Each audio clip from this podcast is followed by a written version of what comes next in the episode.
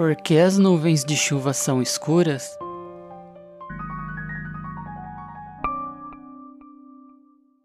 As nuvens de chuva ficam mais escuras porque não permitem que a luz solar as atravesse.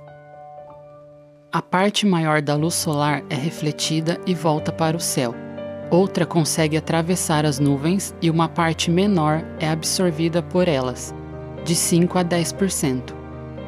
Como as nuvens de chuva, chamadas cumulonimbus e estratos nimbus, são bastante densas e têm grande profundidade, a quantidade de luz que passa por elas é muito pequena.